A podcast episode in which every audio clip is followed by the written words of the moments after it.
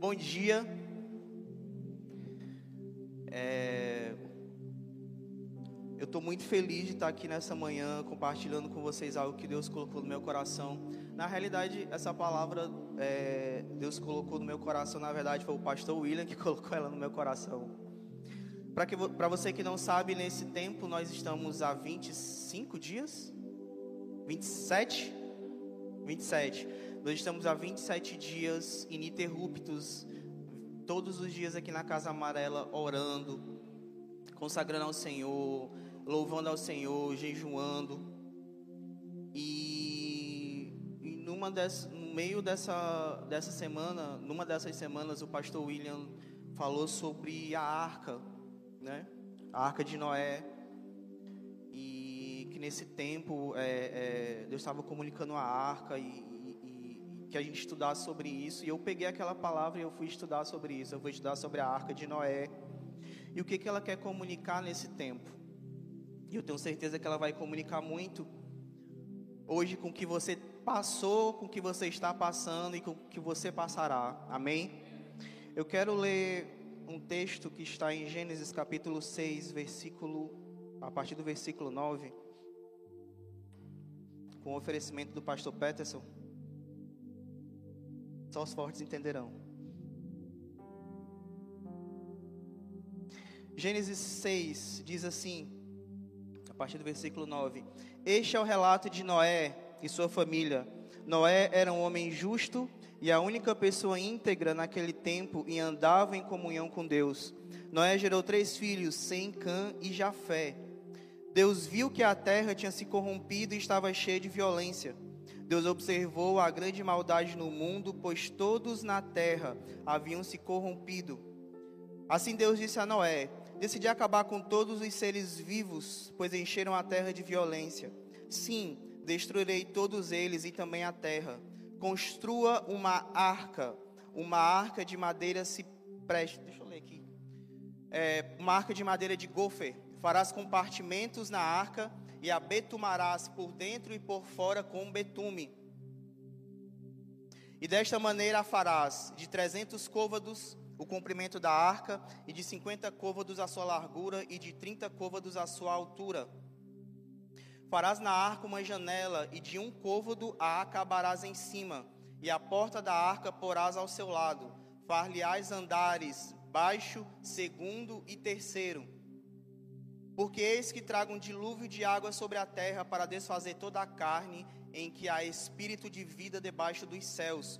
Tudo que há na terra expirará. Mas contigo estabelecerei a minha aliança. Repita comigo: estabelecerei a minha aliança. Entrarás na arca, tu, os teus filhos, tua mulher e as mulheres dos teus filhos contigo e de tudo que vive, e de toda a carne, dois de cada espécie, farás entrar na arca para os conservar vivos contigo, macho e fêmea serão. Das aves conforme a sua espécie, dos animais conforme a sua espécie, de todo réptil da terra conforme a sua espécie, dois de cada espécie virão a ti, para os conservar em vida. E leva contigo de toda a comida que se come, e a junta para ti, e te será para mantimento a ti e a eles. Assim fez Noé, conforme a tudo o que Deus lhe mandou, assim o fez. Que palavra Deus compartilhou com Noé naquele dia? Eu, se Deus compartilhasse aquilo comigo, eu acho que eu não, eu não suportaria. Mas naquele tempo, é, a terra estava totalmente corrompida. Noé é o décimo de uma geração que, é, que começou em Adão.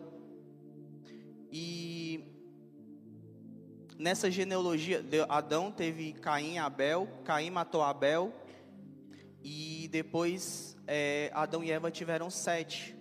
E vem sete, Enos, Enoque também é dessa genealogia, e Noé.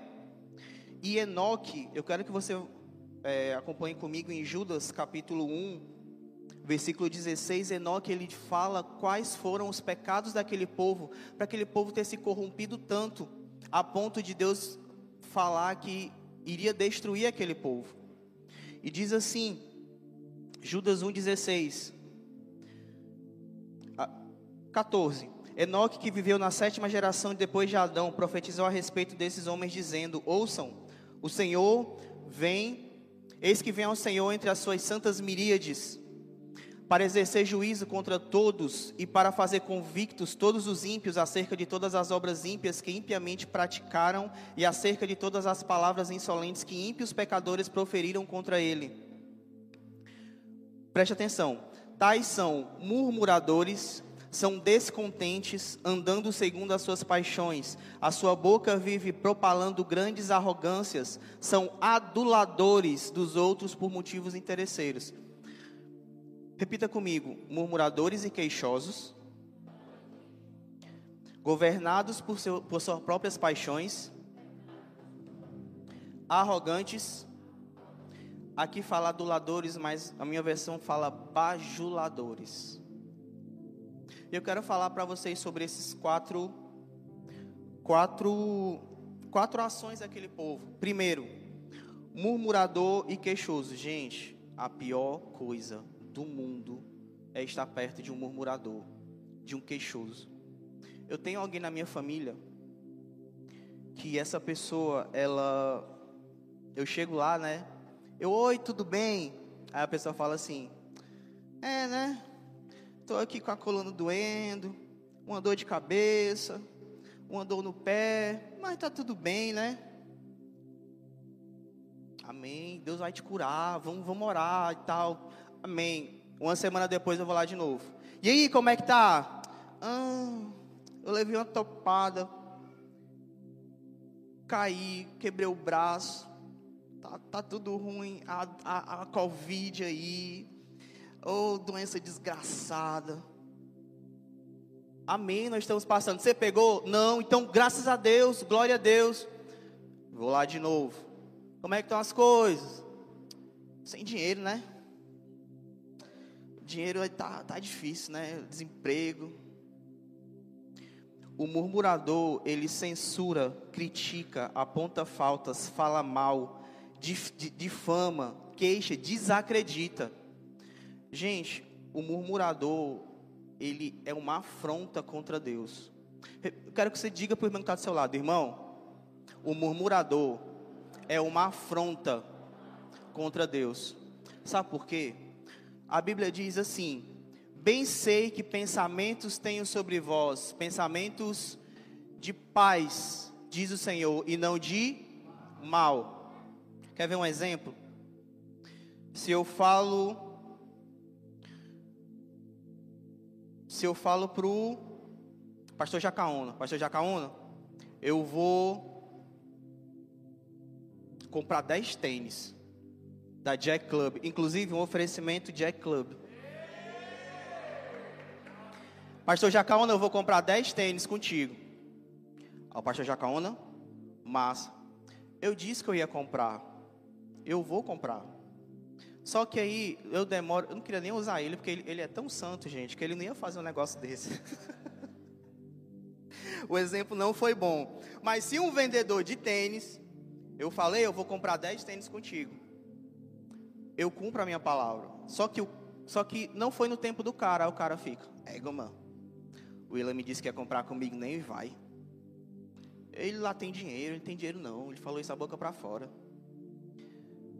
Ele não está nem aí para mim, ele está fazendo outra coisa. Eu vi ele foi comendo hambúrguer. O dinheiro do tênis, ele está comendo é hambúrguer. Aí, você ouvindo um negócio desse, você não fica doido? Eu não disse que eu ia comprar? Eu vou. Por que, que tu fala mal? Quando você murmura, você simplesmente fecha as portas do céu sobre você. Porque se Deus diz que tem pensamentos de paz e não de mal, por que, que você fala mal quando Deus não te dá algo no seu tempo? Você entende? É, pastor colocou um mês de oração. Eu ir para a casa amarela todo dia. Misericórdia. Aí sabe o que, que você recebe nesse tempo? Nada. Nada. Se eu sei que meu pai tem pensamentos bons sobre mim, se um dia não der certo, amém. Hoje não deu, mas amanhã vai dar. Ah, eu queria isso aqui, eu não recebi hoje, mas eu vou continuar. Deus vai me dar, eu vou conquistar, eu vou crescer. Sabe o que o céu faz para você, ó? Amém, filho, receba. Receba, receba. Xiii. Receba. Você entende por que, que aquele povo se voltou tanto contra Deus? Porque eles eram queixosos e murmuradores. Diga para o irmão que está do seu lado: Ei, você quer céus abertos sobre você? Pare de reclamar. Pare de murmurar. Amém? Só que aquele povo murmurava e era queixoso contra Deus. E a segunda coisa fala sobre governado por suas próprias paixões. Uma pessoa que ela não tem governo de si, ela não tem governo sobre as suas finanças, sobre as, a, a é, é, governabilidade, ela se entrega aos próprios desejos e ela se perde. Hoje, o mundo, deixa eu vou arrumar uma treta agora, ó. Hoje o mundo está tão entregue às suas paixões que não, ele não quer só que você aceite as suas paixões, mas que você chancele, que você crie uma lei que chancele essas paixões e que você aprove. Ei, isso é um caminho para desgraça. Eu não próprio, eu não posso, eu não posso ser entregue às minhas próprias. Se cada um aqui fosse entregue às suas próprias paixões, nenhum de vocês estavam aqui. Nenhum. Talvez a sua casa não estivesse de pé. Porque o homem, o homem ele não pode ser governado por si, não pode ser governado pelo seu coração. Você não pode ser governado pelo dinheiro. Você não pode ser governado pelo, pela impureza sexual. Você não pode ser é, governado pela gula. Você precisa governar. Ei, a Bíblia diz que Deus nos fez governadores. Dominai, dominai. Ei, domina,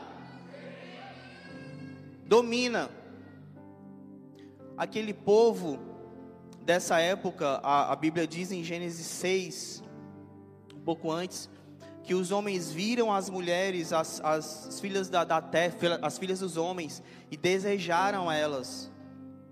Agora eu quero te perguntar uma coisa: tem alguma coisa diferente daquele tempo para hoje? Ou só eu que vi alguma semelhança? Vocês veem semelhança também? Aquele povo foi destruído porque foi, não foi governado por Deus, não foi governado por, por, pelo Senhor, ele foi governado por si mesmo. O homem que se governa, ele se destrói. Ele se destrói. A Bíblia fala do terceiro, arrogante. Tiago 4,6 diz assim: Deus se opõe aos orgulhosos, mas a graça aos humildes. Deus se opõe. Ei, eu não, eu, eu, Deus me defenda dessa má hora de estar se opondo a Deus. Deus me livre dessa má hora. Gente, a arrogância, a palavra altiva é, a arrogância é, eu sei, eu faço, eu sou, eu estou certo, você está errado. Você percebe que todos esses pecados eles falam muito sobre eu, sobre o ego. Você está entendendo isso? O arrogante, ele ele é ele é egocêntrico, é tudo para ele, é tudo porque dele por ele para ele são todas as coisas, é o arrogante. E o arrogante ele se opõe a Deus porque Deus agraça ao humilde. Ei, deixa eu te dizer uma coisa. Tu não sabe de tudo, não. Eu não sei de tudo. Eu preciso do Felipe Abner. Eu preciso do pastor Jacaúna. Eu preciso do pastor Gladstone. Eu preciso. Eu não sei se eu preciso dele, não.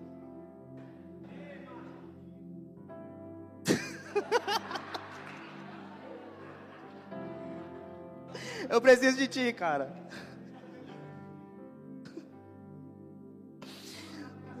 Hã? Tá anotando, né? Amém. É isso aí. É isso aí, humilde. É isso aí. Depois eu quero ver se tu acertou. Humilde.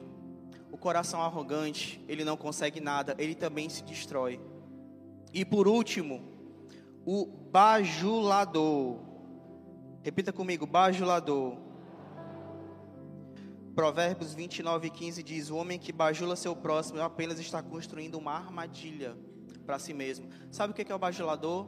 É aquela pessoa, pronto, bajulador que todo cearense conhece. Você, cadê você? Aqui? Você que não está no Ceará, tem um personagem mítico da cultura cearense que se chama Coxinha. Não é de comer, é não. É das garras da patrulha. Depois vai lá no YouTube, ele é um bajulador. Cara, o cara é bom. O cara é bom. Toca bem. É massa. O cara vem, vem na paleta, vem no estilo. Não tem outro como ele. Eu, quando estou no lugar dele, eu não consigo vir como ele. Aí ele vai embora. Ah, baitinga desse. Pensa que, que sabe tocar. Não faz como eu. Um carniça dessa. Na frente, tapinha nas costas por trás mete o cacete. O bajulador, ele sempre fala bem porque ele é interesseiro. Repita comigo, interesseiro. O bajulador, ele não, ele não, ele não fala, ele não fala ao vento, ele tudo que ele fala, qualquer elogio, qualquer coisa que ele fala, ele fala por um motivo de interesse próprio. E ele constrói uma armadilha para si mesmo. Você entende no que, que aquele povo estava mergulhado e porque Deus decidiu acabar com aquele povo?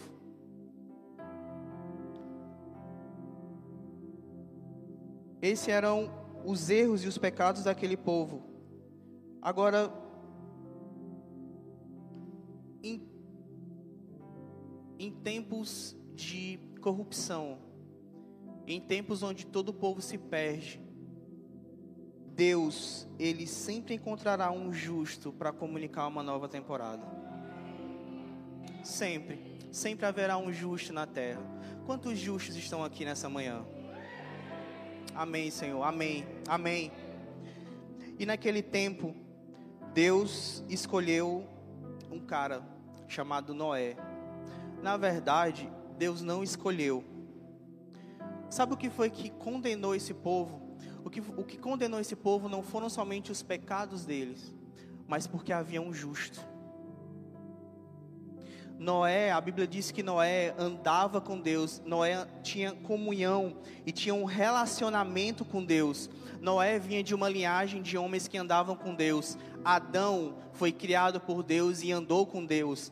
Enoque andou tanto com Deus que ele não viu a morte, Deus tomou ele para si, ele foi transladado. Cara, isso é muita loucura. E Noé, ei, detalhe, nesse tempo não tinha o Espírito Santo andando sobre a terra. Nesse tempo não se tinha instrução sobre Deus. Não tinha. Não tinha. Mas Noé decidiu andar com Deus, ter comunhão com Deus, não se corromper como esse povo. E, sabe, Deus sempre vai compartilhar o seu coração com o justo, com alguém que anda com Ele. Sabe o que nós estamos fazendo todo esse tempo? Nós estamos andando com Deus. Nós queremos ter mais comunhão com Deus. Nós queremos entender o que, que Deus está fazendo. Deus não compartilha. Você compartilha seu segredo para qualquer pessoa? Não. Você compartilha para quem está perto, para o seu melhor amigo. Deus compartilhou o coração dele com Noé. Deus falou: Noé, eu estou triste. Noé, o, o homem se corrompeu. Noé, eu, eu, eu, eu, eu vou destruir o homem. Deus estava comunicando. Eu já vi pessoas que são, são contra Deus falar assim: é, Deus é sanguinário, Deus quis acabar com toda a humanidade. Não, a humanidade foi reprovada por um justo. Um justo. Um justo. Sabe o que vai reprovar pessoas perto de você? Porque você é justo. Sabe o que vai te fazer ter uma promoção no seu trabalho? Porque você é justo e o outro não é. Sabe o que é que vai te habilitar para um novo tempo? Porque você é justo, porque você não se corrompeu. E Amém, amém, Davi. É isso aí, tu é justo também. E Deus compartilhou. E eu, eu comecei a aplicar o meu coração nisso, Senhor. Nós entendemos de estar orando nesse tempo, todos os dias. E o nosso maior desejo era que Deus compartilhasse o coração dele conosco, sabe? Que Deus falasse conosco. Nós queríamos entender para onde o Senhor está indo. E, e esse ano é um ano muito, muito delicado. É um ano de eleição, é um ano de guerra, é um ano que a economia está louca. Quem não quer saber o que Deus está comunicando? Quem não quer ter uma visão privilegiada do que Deus está comunicando nesse tempo? Quem não quer? E Deus comunicou a Noé o seu coração. E Deus, Deus sempre compartilhará o seu plano somente para quem é obediente em fé. Repita comigo: obediente em fé. Gente, como eu falei para vocês, Deus não ia compartilhar um negócio desse para qualquer pessoa. Eu já me peguei e Deus me deu uma repreensão muito grande por isso.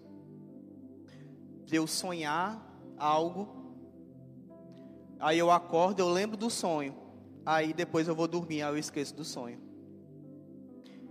Aí depois eu estou orando, aí Deus fala assim: Filho, eu já te disse o que era para fazer, eu te dei um sonho. Aí eu, com a cara mais lavada do mundo, Senhor, mas eu dormi, eu esqueci, me perdoa. Imagina se o sonho da arca Deus tivesse dado para mim naquele tempo. Tinha todo mundo morrido. Tinha mais terra. Deus, ele compartilha seu coração para quem é obediente em fé. E, e, gente, como nós lemos aqui, Deus deu direcionamentos específicos para fazer a arca. Eu estava fazendo uma, um, um, uma comparação.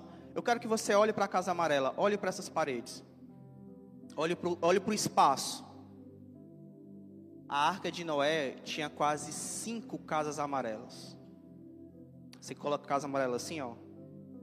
São cinco, com 14 metros de altura. Deus deu, ó, vai ser tanto de largura, tanto de comprimento, tanto de altura. Vai entrar você, sua família, vai entrar os animais. Gente, para nesse nível de obediência, não, não, não, não, qualquer pessoa, não era qualquer pessoa. E sabe,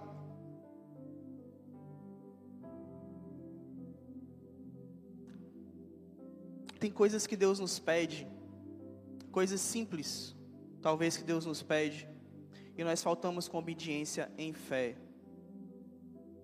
Simples. E uma das maiores dos maiores questionamentos é: Deus, mas eu não sei, mas eu não posso. Não sei como. A arca era de madeira, ok? Noé era um marceneiro, ok? Não, Noé era um agricultor. Não era um cultivador de vinhas. Para que que Deus foi pedir a um agricultor para fazer uma arca? Você acha que Noé sabia? Às vezes você fala, Deus, você me pede para fazer isso, mas eu não sei. Deus, Senhor me pede para começar uma nova empresa, mas eu não sei. Ei! O que Deus te pede, se você obedecer, Deus vai te capacitar para fazer. Deus não é doido. Deus é doido, mas a loucura dele é mais sábia do que a nossa. Deixa eu me contradisse agora, né? Mas foi a Bíblia. Deus é doido. Então nunca mais diga que você não pode fazer algo. Nunca mais. Amém? Deus, o que Deus requer de você não está condicionado à sua capacidade de saber, mas à sua capacidade de obedecer. Você sabia que a ação da fé é a obediência? A ação da fé é a obediência. Se, se Deus falou: orem esses dias, amém. Eu vou orar esses 30 dias. o que Deus pede de você, você é capaz de fazer. Diga assim: Eu sou capaz. Eu sou capaz, porque Deus me faz capaz. Deus viu em Noé algo que ele não era, mas por causa dele, uma humanidade foi salva. Então não é sobre a sua capacidade, não é sobre você, é sobre a obediência, é sobre a ordem, sobre o mandamento que Deus te pede, que Deus te dá. Amém? E sabe, a galeria, e, e quando, eu, quando eu falo sobre que a ação da fé é a obediência, a galeria da fé de Hebreus 11, ela é muito, é, ela é muito interessante porque fala assim: pela fé Noé construiu você entende que a fé ela não é um sentimento que morre em si mesmo, a fé te faz, ela te empurra para fazer algo. A fé ela nunca vai te deixar parado, a fé nunca vai te deixar estático, a fé nunca vai fazer isso, ela sempre vai te empurrar para fazer algo. Pela fé, Abraão saiu da sua terra. Ei, eu quero te dizer uma coisa para você que está chegando, visitando hoje, isso aqui são sonhos que as pessoas colocaram aqui. Nós tivemos um tempo orando por esses sonhos, mas sabe de uma coisa?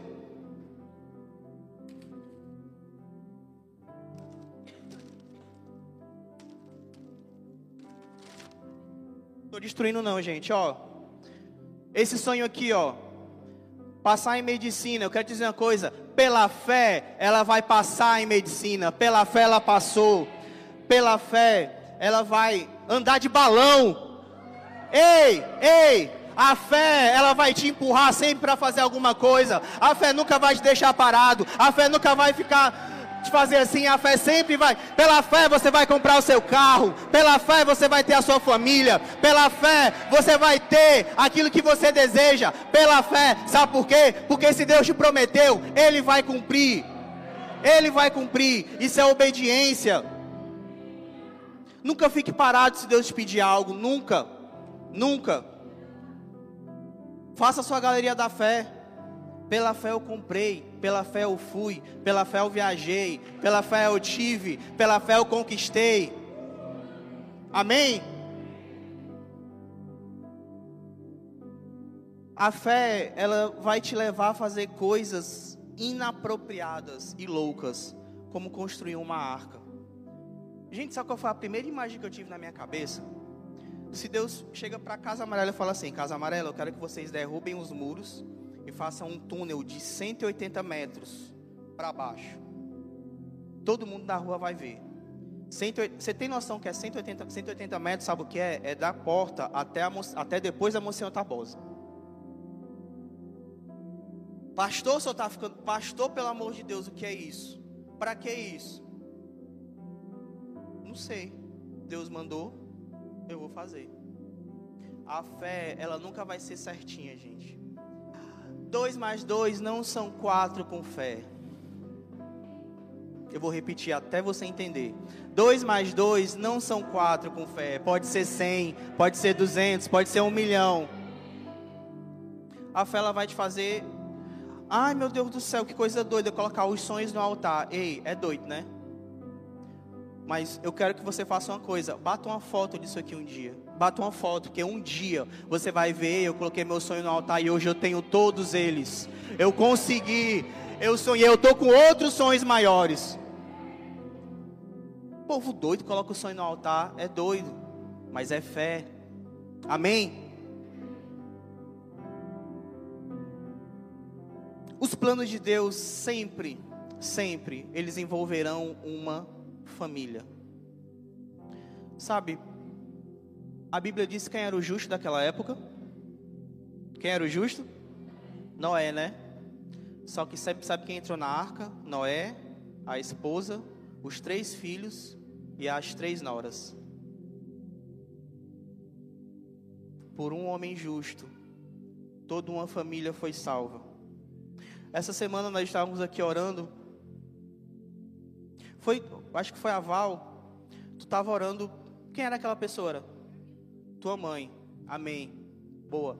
Nós estávamos orando aqui por cura, e a Val, por um ato de fé, ligou para a mãe, estava com a glicemia alta, né? Estava com a glicemia alta, ela é doido. Quem é uma pessoa em sã consciência que está orando num, num canto e, e liga para a mãe que está com, com um problema e crê que ela vai ser curada? É doido, não é? Ela teve fé, ela se posturou em obediência. E aqui, ao vivo, a glicemia da mãe dela baixou. Baixou, baixou, baixou. Sabe por quê? Por causa dela.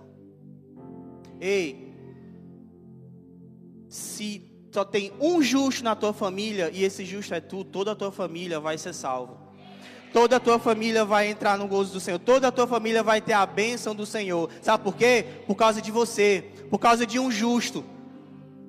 Não é, não é a, a Bíblia nunca foi sobre andar sozinho. A Bíblia nunca foi sobre um. A Bíblia sempre foi sobre família. Família. Família.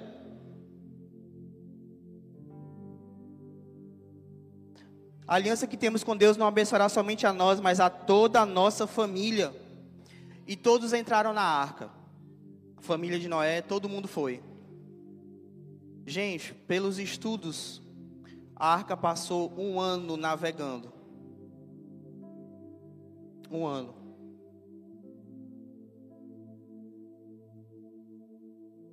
E sabe de uma coisa? Você está numa arca boiando. No... Eu, eu já andei de navio assim muito pequeno. Eu era muito pequeno quando meu pai me levou para andar de navio. Gente, é desconfortante. Eu enjoava. Eu, eu não via um, um pedaço de terra. Não, não é uma sensação legal. Não é. É desconfortante. Mas sabe, todos aqueles estavam sendo favorecidos naquele tempo. Todos que entraram na arca tiveram favor. Será que isso comunica algo para o que nós estamos vivendo hoje? Tempo de desconforto, mas de favor. Tempo de desconforto, mas tempos de favor. E, e sabe, eu, eu orando e, e, e pensando, meu Deus, Noé passou quase um ano dentro da arca, com mais sete pessoas, com mais um monte de bicho. Aquela, sei lá, não faço ideia de como é, não faço ideia, mas era desconfortante e, e, e, na água e sem ver um palmo de terra e, e sabe, e no, no capítulo 8, essa palavra me quebrou quando eu li. A Bíblia diz assim: E Deus lembrou de Noé. Eu falei, Deus, como assim o Senhor esqueceu de Noé? Como assim? O senhor, o senhor mandou o cara fazer uma arca, o senhor disse que ia destruir todo mundo, o senhor fechou a porta da arca, mandou a chuva, alagou toda a terra, o senhor esqueceu de Noé. E Deus disse: Não, eu não esqueci de Noé. O fato de Deus lembrar não tem a ver com esquecer, mas tem a ver, mas tem a ver com guardar. Tem a ver com guardar. Deus não esquece, Deus guarda para um tempo. Sabe quando você compra um, um, um chocolate e você guarda na geladeira? E você chega em casa, você sabe que aquele chocolate está lá, e quando você, ah, lembrei do chocolate, você vai lá e pega. Foi exatamente isso que Deus fez com Noé. E sabe, muitas vezes nós passamos por problemas e e aflições tão grandes e, e, e, desafios tão grandes que a gente chega, Senhor, o Senhor esqueceu de mim, Senhor, estou passando por, por, essas águas, Senhor, turbulentas por tanto tempo, é batalha sobre batalha, é, é gigante por gigante, o Senhor esqueceu? Não, eu estou te guardando, e vai chegar um momento que Deus vai falar assim, e lembrou-se Deus do Tiago, e lembrou-se Deus da Marina, e lembrou-se Deus da Letícia, e lembrou-se Deus de você. E sabe, todas as vezes que Deus lembra de alguém na Bíblia, é, ela, ele lembra para um favor. Quando Deus lembrou de Noé, a Bíblia diz que Deus soprou um vento e as águas baixaram. Quando Deus lembrou de Raquel, Raquel era estéreo, mas quando Deus lembrou, ela teve um filho. Todas as vezes que Deus se lembra de alguém, todas as vezes que Deus é, é, é a Bíblia fala isso. Deus libera um favor. E Deus lembrou da aliança que Deus tinha com Abraão. Ei, Deus nunca vai esquecer de você e da aliança que Ele tem com você. Nunca. Nunca.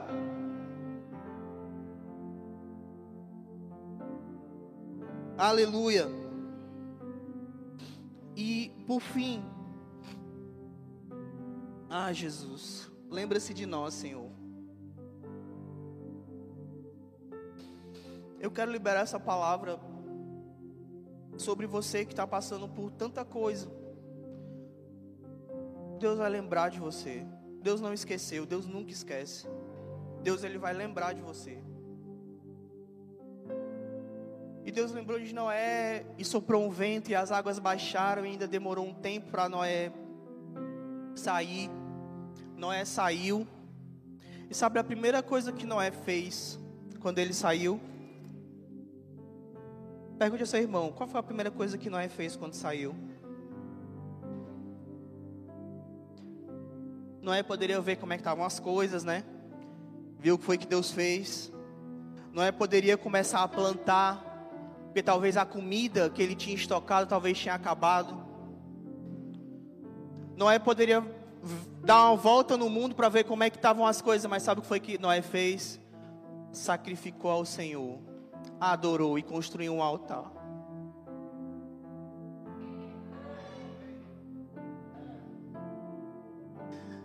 E sabe o que foi que aquela adoração de Noé provocou? Nós conhecemos e falamos muito sobre ela, sobre a lei da semeadura e da colheita, amém? Amém? Nós conhecemos as estações do ano, amém? Verão, inverno, outono, primavera, amém? Nós conhecemos dia e noite, amém? Pela adoração de Noé, porque Noé sacrificou ao Senhor quando saiu da arca. A primeira coisa que ele fez, a primícia de Noé no novo mundo, foi sacrificar ao Senhor, ele e toda a sua família. Sabe o que aconteceu? Deus estabeleceu leis que até hoje nós vivemos hoje, até hoje até hoje. Se eu quero dizer isso para você, quando você ergue um altar de adoração ao Senhor, quando você sacrifica, Deus estabelece novas coisas sobre você. Deus estabelece decretos sobre você. Deus estabelece algo que vai que você vai viver por um longo tempo. E a adoração faz isso. A adoração faz isso. É adoração depois de um longo tempo de batalha. Por que que, por que, que nesse tempo de oração nós recebemos o, o, direcionamento de celebrar, nós recebemos o direcionamento de adorar, sabe por quê? Porque nós estamos construindo um altar para algo novo que Deus está fazendo. Construa altares. Qual é o seu altar? Onde está o seu altar? O seu altar ele não pode ser algo fixo. Não pode ser aqui na Casa Amarela, o seu altar é no seu banheiro, o seu altar é no seu quarto, o seu altar é no seu trabalho, o seu altar é na rua, o seu altar é em qualquer lugar, mas aqui eu estou em comunhão com o céu, falando com Deus, sacrificando, dando toda a glória dele, a Ele, dizendo que Ele é santo. Um altar. Eu quero que você fique de pé.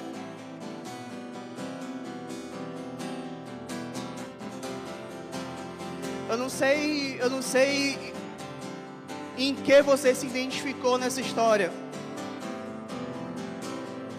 Eu não sei se você é uma pessoa que recebeu um direcionamento de Deus, que recebeu uma palavra de Deus e está com medo. Está com medo, Senhor, eu não sei, Senhor, eu não posso. Eu não sei se você é a pessoa que está num processo falando que Deus esqueceu de você. Senhor, já faz tanto tempo, Senhor não fala, o Senhor Senhor esqueceu.